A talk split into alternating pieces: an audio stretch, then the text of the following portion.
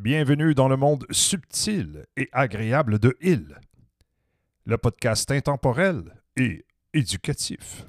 L'histoire de la fourchette, de ses origines à nos jours.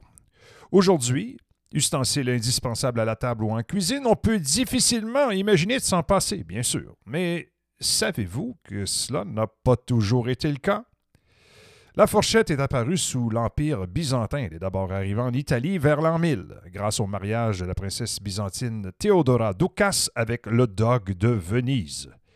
Elle était alors uniquement utilisée pour consommer des pâtes. Ah, ces Italiens. Elle tient d'ailleurs son nom de l'italien forchetta, qui signifie petite fourchette. Elle se répand ensuite dans toute l'Europe et entre à la cour de France avec Catherine de Médicis. Son usage était alors strictement limité à la seule consommation de poire cuite. C'est son fils, le roi Henri III, qui lance véritablement la mode vers 1574 grâce à une halte en Italie, pays natal de sa mère. À la cour de Venise, il découvre, alors la petite fourche à deux dents et euh, il en est séduit. Euh, ça lui permettait de manger sans se tacher. Alors, euh, il a trouvé ça très pratique. Il s'affiche dès lors avec une fourchette dans son restaurant de prédilection, l'Hostellerie de la Tour d'Argent, actuellement la Tour d'Argent à Paris. L'usage de ce couvert s'est ensuite très lentement imposé en France. Ainsi, le roi Louis XIV, préférant manger avec les doigts, eh bien, offre à chaque convive une fourchette, mais il ne l'utilisait pas. Elle a d'ailleurs été longtemps perçue comme synonyme d'excentricité et de danger, s'attirant même les foudres du clergé qui y voient l'instrument du diable, incitant au péché et à la gourmandise. Là là. Elle ne sera réellement utilisée en France qu'à partir du siècle des Lumières, le 18e, passant alors progressivement de deux à quatre dents. Alors, quelle fourchette pour quel mets? Ah, tant de choix, hein, tant de choix à faire. Alors, il y a la fourchette à huîtres, à escargot, à cornichon, à fondu, à chocolat et à gâteau. Il existe des fourchettes de toutes tailles et de toutes les formes, mais à quoi servent-elles exactement? À chaque aliment sa fourchette ou presque, selon euh, ce qui est nécessaire de piquer, attraper, couper, tremper. Chaque fourchette est différente et possède une forme plus ou moins longue et large, avec un nombre de dents entre 2 et 4.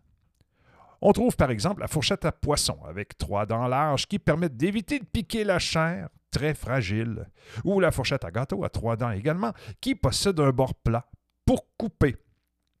Alors, pointe vers le bas ou pointe vers le haut. À la Renaissance, les nobles avaient pris l'habitude de faire graver au dos du manche leurs armoiries. C'est euh, ce qui explique qu'en France, on place traditionnellement la fourchette pointe vers le bas. À l'inverse, outre-manche, ah, ces Anglais, bien, eux gravaient leurs armoiries sur le devant du manche, ce qui explique une tradition différente. Tradition que l'on peut d'ailleurs retrouver chez certaines familles françaises influencées par la culture britannique dans le Bordelais par exemple.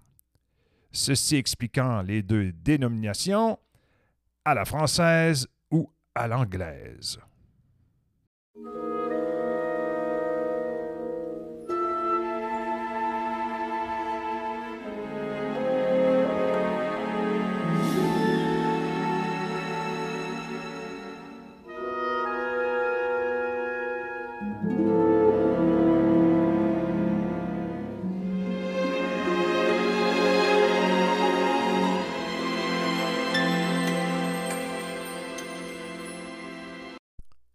Place maintenant au deuxième sujet de notre premier opus.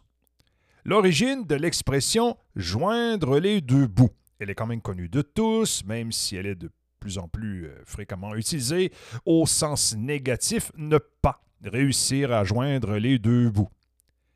On l'utilise pour faire référence à la gestion de notre budget. Dire qu'on ne réussit pas à rejoindre les deux bouts, eh bien, signifie que les revenus d'un mois ne suffisent pas à couvrir tous nos besoins jusqu'au revenu du mois suivant. Cette expression trouverait son origine assez quand même inattendue dans un phénomène de mode et de société issu du 16e siècle, la collerette. Joindre les deux bouts, vers l'an 1530, eh bien, à l'époque, les décolletés féminins cèdent leur place au col montant bordé de petits plis de dentelle. La mode masculine emboîte le pas et petit à petit, les cols des hommes s'ornent également de ces tours de cou plissés.